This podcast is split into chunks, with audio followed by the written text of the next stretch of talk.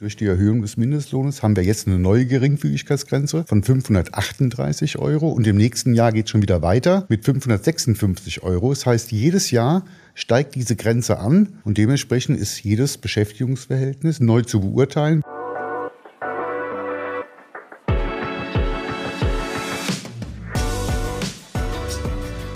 Ja, hallo und herzlich willkommen zu Alles geregelt, der Arbeitgeber-Podcast der IKK Klassik. Neues Jahr, neues Glück, neues Format. Wir möchten mit diesem neuen Podcast Themen und Fragestellungen bearbeiten und besprechen, die interessant und wichtig sind für Personen, die in Personalverantwortung oder Führungsverantwortung oder Arbeitgeberverantwortung sind.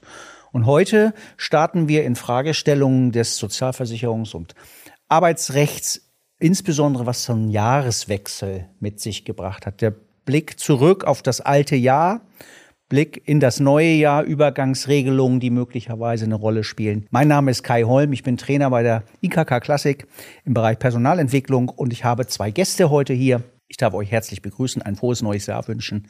Stefan Jung, Leiter im Team Beiträge und Versicherungen. Hallo Stefan. Hallo Kai, freut mich, dass ich hier sein kann. Und dann haben wir Daniel Wagner hier. Daniel ist Geschäftsführer des Presto Fachverlags und in einer kleinen Doppelrolle hier einmal als Fachexperte, was das Thema Sozialversicherung angeht, aber auch aus der Perspektive des Arbeitgebers bei der einen oder anderen Fragestellung dabei. Hallo Daniel. Hallo. Frohes neues Jahr auch dir. Danke, freue mich auch, dass ich hier bin. Ja, und dann wollen wir auch gleich direkt loslegen.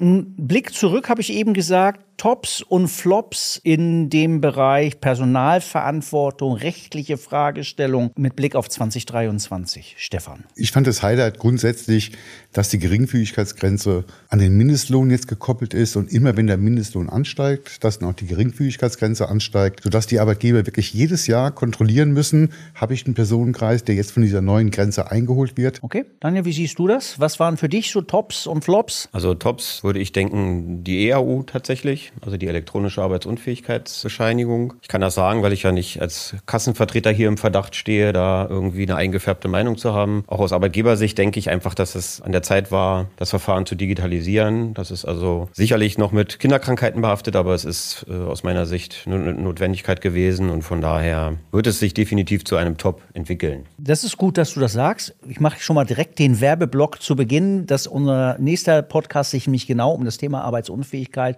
der kranke Mitarbeiter drehen wird. Und da wird die EAU sicherlich einen Schwerpunkt bieten, sodass wir da noch mal ein bisschen genauer hingucken können. Stichwort war Mindestlohn. Ja, was heißt denn das Mindestlohn und worauf haben wir da zu achten? Stefan? Ja, der Mindestlohn, der gesetzliche Mindestlohn, der setzt sich ja immer zusammen oder wird von einer Mindestlohnkommission alle zwei Jahre festgelegt. Und hier hat jetzt wirklich der Gesetzgeber gesagt, der Mindestlohn steigt an von 12 Euro auf 12,41 Euro. 2025 geht er weiter auf 12,82 Euro. Also jetzt ist schon beschlossen worden, dass 2025 die nächste Mindestlohnerhöhung ist. Ja, eine Kommission setzt sich immer aus Arbeitgebern, Arbeitnehmernvertretern zusammen. Die haben aber diesmal unterschiedliche Meinungen gehabt. Die Arbeitnehmervertreter sagen klipp und klar, wir brauchen einen höheren Mindestlohn. Hier wird von 14 Euro gesprochen. Da natürlich auch der Abstand zum Bürgergeld. Die Erhöhung hatte zum 1. Januar stattgefunden, dass auch die Differenz zum Bürgergeld weiterhin oder verstärkt wird, dass sich wirklich Arbeit auch lohnen soll. Das waren die Arbeitnehmerseite. Die Arbeitgeber haben natürlich dagegen gesprochen und sagen, ja, 1241, wir haben schon eine Steigerung gehabt von 2015 zu jetzt von über 44 Prozent Mindestlohnansteigung. Ist ja gestartet damals mit 8,50 Euro. Und dementsprechend haben die Arbeitgeber gesagt, 14 Euro sind zu viel. Wir machen 12,41 Euro. Und da in der Kommission durch den Vorsitzenden, die Arbeitgebervertreter in der Mehrzahl waren, ist dieser neue Mindestlohn auch gekommen. Deine Perspektive, weil ich ja die Arbeitgeberrolle an der Stelle auch mal mit einbringen möchte. Wie siehst du das mit dem Thema Mindestlohn? Also Auswirkungen konkrete hat es bei uns tatsächlich nicht. Dadurch, dass wir äh, als Verlag da in anderen Bereichen äh, schlichtweg unterwegs sind. Ja, schlagen zwei Herzen äh, in der Brust als Arbeitgeber, denke ich. Also Zeitalter des Fachkräftemangels ist man ja bemüht, entsprechend attraktive Arbeitsplätze anzubieten. Das wird vielen so gehen. Das ist einfach eine Notwendigkeit. Von daher beschränkt sich diese Problematik wahrscheinlich dass man jetzt wirklich Mindestlohn zahlt. Vielleicht gar nicht auf so viele Fälle, aber es äh, hat natürlich eine zweite Wirkung, auch auf die, die mehr verdienen, weil man dann natürlich geneigt ist zu sagen, ja, von 12 auf jetzt 12,41. Den gleichen Effekt wünschen sich dann auch die, die 20 oder 25 Euro verdienen. Also insofern hat das ja eine gewisse Strahlwirkung auch auf andere Bereiche. Wenn man das mal im Vergleich sieht, im europäischen Vergleich, ist das auch im Vergleich zur Wirtschaftskraft sicherlich absolut in Ordnung, dass wir jetzt bei 12,41 Euro liegen. Ja, ich persönlich finde es schade, dass es ein Bruttostundenlohn ist, also ein Bruttomindestlohn. Dementsprechend ist derselbe Mindestlohn für, eine, für einen geringfügig entlohnten Beschäftigten für eine Aushilfe zu zahlen, die keine Abzüge hat, die also 12,41 Euro brutto wie netto bekommt, als auch der Arbeitnehmer, der sozialversicherungspflichtig ist und dementsprechend Steuer- und Sozialversicherungsbeiträge zahlen muss, weil der hat einen Nettostundenlohn von 8 Euro noch was. Dementsprechend ist hier eine Diskrepanz. Ich hätte lieber gehabt persönlich, dass ein Nettostundenlohn, Mindestlohn vereinbart wird, weil das wäre gerechter für alle Seiten. Wir haben jetzt natürlich jetzt Vorlieb zu nehmen mit dem, was tatsächlich ist. Aber bleiben wir direkt mal dabei. Du hast vorhin, Stefan, das Thema Geringfügigkeit oder geringfügig entlohnte Beschäftigte auch angesprochen, in, mit dem Kontext Mindestlohn. Wie sieht da denn mit Blick auf den Jahreswechsel das Thema Veränderungen aus? Ja, das ist ja wirklich das Interessante durch das neue Gesetz, dass die Geringfügigkeitsgrenze,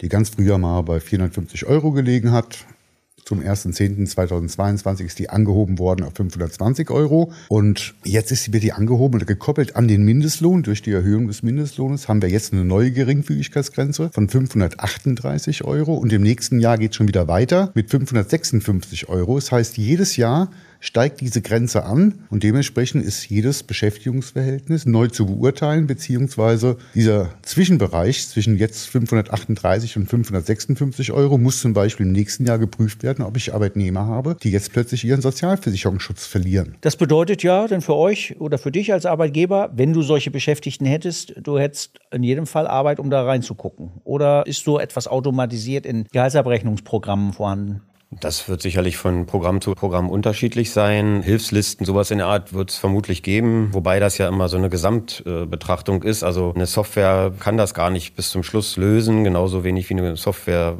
die Frage beantworten kann, MIDI-Job ja, nein, also Übergangsbereich ja, nein, weil ja solche Fragen wie Einmalzahlungen etc. eine Rolle spielen. Also das regelmäßige Jahresarbeitsentgelt, insofern kann so ein Hinweis, so eine Hinweisliste da nur bedingt helfen, denke ich. Nun ist ja gerade beim Thema Jahreswechsel, ich weiß, dass ihr gerade Jahreswechselseminare bei den Krankenkassen durchgeführt habt und auch bei der IKK Klassik durchgeführt habt. Erstens vielleicht die Frage, wie war der Besuch, wie war die Teilnahme, was für einen Umfang hatte das Ganze? Ja, wir haben uns dieses Jahr sehr gefreut, über 4000 Teilnehmer dabei zu haben. Wir haben acht Online-Seminare gemacht und führen auch weiterhin noch Seminare vor Ort durch. Ja, die Resonanz war sehr, sehr positiv, kam bei allen Beteiligten wirklich gut an. Wir fragen ja auch immer nach neuen Themen nach und haben auch für das Jahr 2024 jetzt schon wieder viele Themen, die wir in unseren Online-Seminaren anbieten wollen. Wenn wir über Mindestlohn und Beschäftigungsverhältnisse in dem Zusammenhang sprechen, wie sieht es denn mit so Geschichten aus wie Probearbeit oder Praktikum? Ja, ein Probearbeitsverhältnis gibt es im Sozialversicherungsrecht nicht. Ich weiß von unseren Arbeitgebern, die fragen mich oft, der ist nur zwei Tage beschäftigt, ich will den mal testen, ist der gut oder ist er nicht gut? Immer dann, wenn Arbeit verrichtet wird, muss ich grundsätzlich auch zahlen und dementsprechend auch Mindestlohn zahlen. Und dementsprechend ist er auch für die Sozialversicherung als versicherungspflichtig Beschäftigter zu melden. Immer dann, wenn ich einen Anspruch auf Arbeitsentgelt habe. Bei uns gilt ja das Entstehungsprinzip. Nicht wie in der Steuer nur Geld, das zufließt, ist maßgebend. Bei uns immer, wenn der Anspruch entstanden ist. Und wenn der Probe gearbeitet hat, dann hat er auch einen Anspruch und dementsprechend muss der auch grundsätzlich gemeldet werden und auch verbeitragt werden. Was würde denn passieren, wenn der vereinbart, jetzt nur um eine Zahl zu nennen, 10 Euro zahle ich dem die Stunde? Dann würde der Prüfer von der Rentenversicherung hier sagen, es gilt das Entstehungsprinzip, der hat einen Mindestanspruch auf Mindestlohn, es sei denn, dass im Tarifvertrag noch was anderes drinsteht und würde den Differenzbetrag nachberechnen und verbeitragen, aber rein zu Lasten des Arbeitgebers. Weil man kann den Arbeitnehmer ja immer nur rückwirkend die letzten drei Monate grundsätzlich in den Lohn eingreifen. Daniel, du hattest eben schon mit dem Begriff MIDI-Job äh, gearbeitet. Also das sind die Beschäftigten, die mehr als 538 Euro verdienen, damit dann also sozialversicherungspflichtig werden. Aber bis hin zu 2000 Euro in diesem Zusammenhang sind die entsprechenden Grenzen des Bruttoarbeitsentgelt ja auch äh, zuletzt verändert worden. Wie ist es denn mit dieser Regelung? Wie siehst du das als Arbeitgeber? Findest du so eine Regelung gelungen? MIDI-Job Job, früher Gleitzone, Übergangsbereich heißt es jetzt. Wie siehst du das? Man kann die politischen Motive sicherlich nachvollziehen. Also die Idee dahinter ist ja, diesen Effekt, wie man ihn,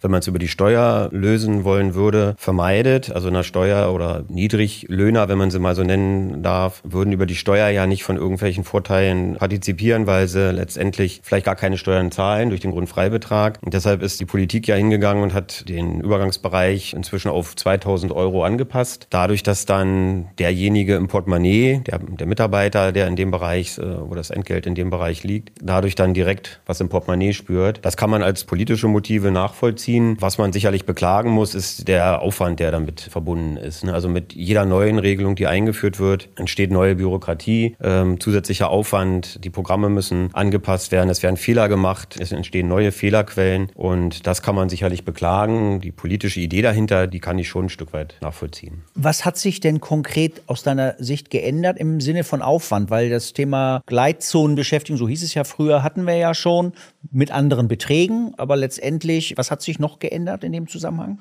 Naja, wirklich geändert jetzt mit der Anpassung der Grenzwerte eigentlich nichts. Es ist ja, wie gesagt, man muss als Arbeitgeber halt das im Auge behalten, muss schauen, wo liegt das regelmäßige Arbeitsentgelt? Ist es ein Fall, wo ich die Übergangsregelung anwenden muss? Äh, ist es keiner? Da muss ich Einmalzahlungen zum Beispiel mit einbeziehen, Weihnachtsgeld, Urlaubsgeld etc. Also eine Prognose anstellen. Das ist der Aufwand, der immer schon da war bei dieser Regelung, seit es sie gibt. Mehr geworden ist das in dem Fall sicher nicht. Das ist also gar nicht der große Aufwand, finde ich, sondern tatsächlich die Prüfung, die Beurteilung. Erstmal ist es Pflicht, ist es Freiheit, Geringfügigkeitsgrenze und dann im nächsten Step, wenn das regelmäßige Arbeitsentgelt im Bereich 538 bis 2000 Euro liegt oder wo liegt es und wie ist es zu verbeitragen und dann gibt es ja noch die Fälle, wo es dann monatsweise mal darüber und darunter liegt und das sind alles Sachen, die dann äh, eine Software vielleicht auch nur bedingt aufgreifen mhm. kann. Man darf ja aber nicht vergessen, dass die Arbeitgeberbelastung zum 1.10.22 durch die neuen Richtlinien weitaus stärker geworden ist. Früher wurde der Arbeitgeber ganz normal nur hälftig an diesen Beiträgen beteiligt. Jetzt hat er eine Benachteiligung. Er zahlt also mehr Beiträge, mehr Arbeitgeberbeiträge für eine Person im Übergangsbereich als für normal versicherungspflichtig Beschäftigten, der außerhalb des Übergangsbereiches ist.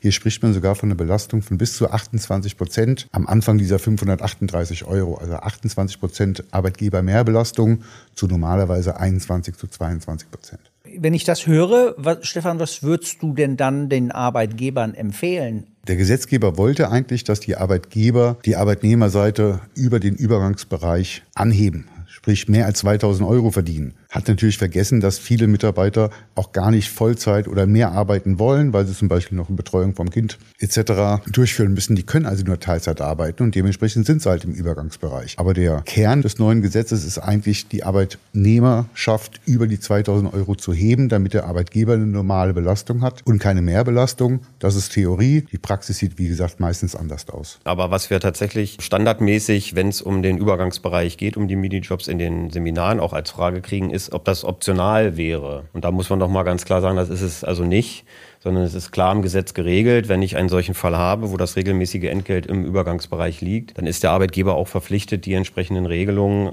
besagte Formeln etc. zur Anwendung zu bringen. Und man kann das dann nicht einfach so nach dem Motto, wir machen da einen Deal und blenden das einfach aus. Das funktioniert also nicht. Eine Frage ist noch aus den Seminaren auch mehrfach entstanden. Deswegen will ich sie hier auch gerne nochmal in die Runde stellen.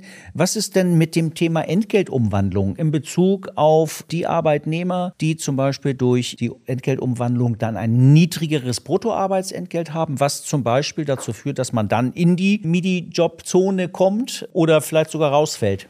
Also es zählt ja immer nur das regelmäßige Arbeitsentgelt und dementsprechend auch immer nur das Arbeitsentgelt, was auch verbeitragt wird zur Rentenversicherung.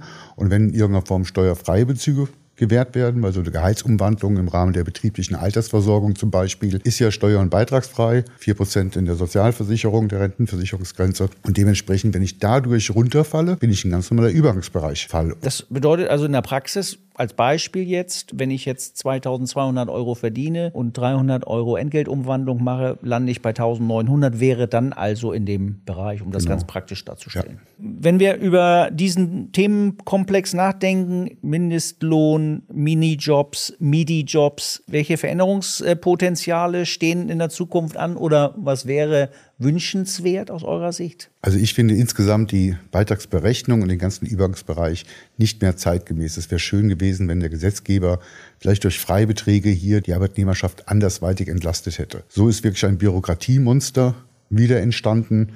Und im Endeffekt bei den meisten, wenn ich jetzt wirklich am Ende dieses Übergangsbereichs liege, habe ich dann vielleicht eine Einsparung von acht Euro im Monat. Die machen den Kohl auch nicht satt. Fett oder Fett. satt? Okay. Also ich würde sagen, fett. fett würde ich auch sagen, ja. Danja, wie siehst du das? Gibt es Wünsche in dem Kontext? Ja, das kann man ja durchaus weiterfassen. Also diese Idee zu sagen, entschlacken, weniger Detailregelungen. Man hört ja von vielen Arbeitgebern auch, dass das einfach alles zu viel wird. Nicht umsonst haben die Steuerberater ja einen riesen Ran erfahren in den letzten Jahren, weil viele sich das gar nicht mehr selber zutrauen. Und das kann man, denke ich, schon beklagen. Und da gehören solche Regelungen sicherlich mal mit auf den Prüfstand. Da gibt es sicherlich neben der geringfügigen Beschäftigung, neben dem äh, MIDI-Jobs ganz viele Bereiche, wo man mal hinschauen könnte und sagen könnte, einfach um da eine Entlastung herbeizuführen, ist das noch zeitgemäß oder gehört da manches auf den Prüfstand und vielleicht auch abgeschafft, um das wieder ein bisschen äh, klarer zu machen einfach und händelbarer für die im Handwerk ja oft mitarbeitende Ehefrau, die das äh, früher ja gemacht hat und sich heute oft genug dazu nicht mehr imstande sieht. Mhm. Du hast jetzt eben das Thema Entlastung angesprochen. Das führt mich zum nächsten Thema beziehungsweise zur nächsten Veränderung. Ein weiteres wichtiges Themenfeld in dem Zusammenhang ist die Einführung des PUEG, dem Pflegeunterstützungs- und Entlastungsgesetz. Wir werden dazu auch noch mal einen eigenen Podcast machen. Auch das schon mal wieder der kleine Werbeblock im Voraus. Allerdings schon heute die Frage, weil es zum Jahreswechsel gut passt, warum gibt es dieses Gesetz und wofür ist das gut? Das neue Gesetz beruht auf einem Urteil des Bundesverfassungsgerichtes, wo ein Arbeitnehmer geklagt hat, der mehrere Kinder hat und sagt, es ist ungerecht, dass ich mit mehreren Kindern so viel für den neuen Generationenvertrag mache, also die jungen zahlen für die Älteren und die genau dieselbe Beitragslast habe wie einer, der vielleicht nur ein Kind hat. Und da hat das Bundesverfassungsgericht gesagt, ja, da hast du in der Krankenversicherung aber nicht recht, denn deine Kinder sind ja auch alle kostenlos familienversichert. In der Rentenversicherung bekommst du für jedes Kind Kindererziehungszeiten. Auch da ist ein Ausgleich gegeben.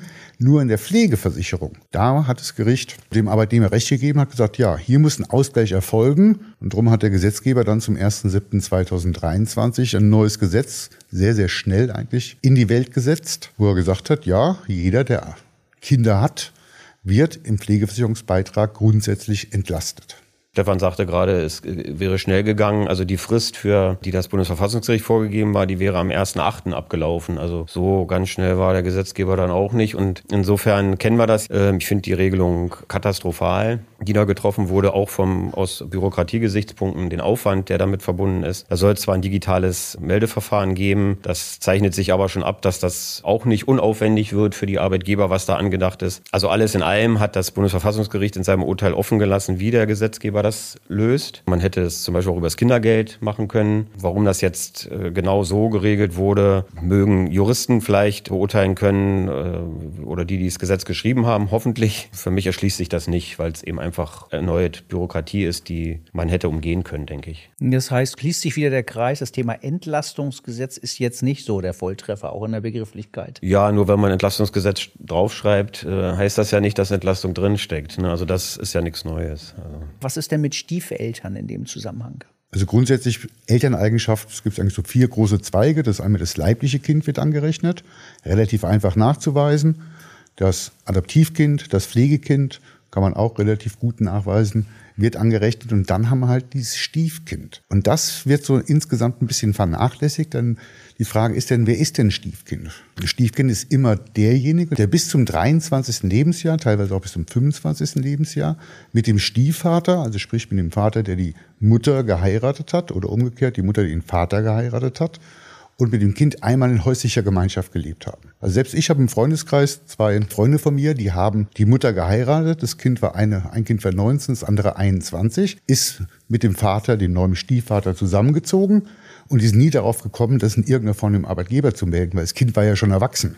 Aber trotzdem wird dieses Kind als Stiefkind mit drauf angerechnet und heißt, du musst diesen Zuschlag lebenslang nicht mehr zahlen. Und wenn du mehrere Kinder hast, dann ab dem zweiten Kind brauchst du auch keinen Abschlag mehr zu zahlen. Unabhängig davon, ob das immer noch in häuslicher Gemeinschaft lebt. Es muss nur für einen Zeitpunkt als Stiefkind mit dem Vater in häuslicher Gemeinschaft gelebt haben. Heißt also auch, für jedes Kind gibt es dann mehrere Väter teilweise und noch mehrere Mütter. Das ist ja nicht schlimm für die Kinder. nee, nee.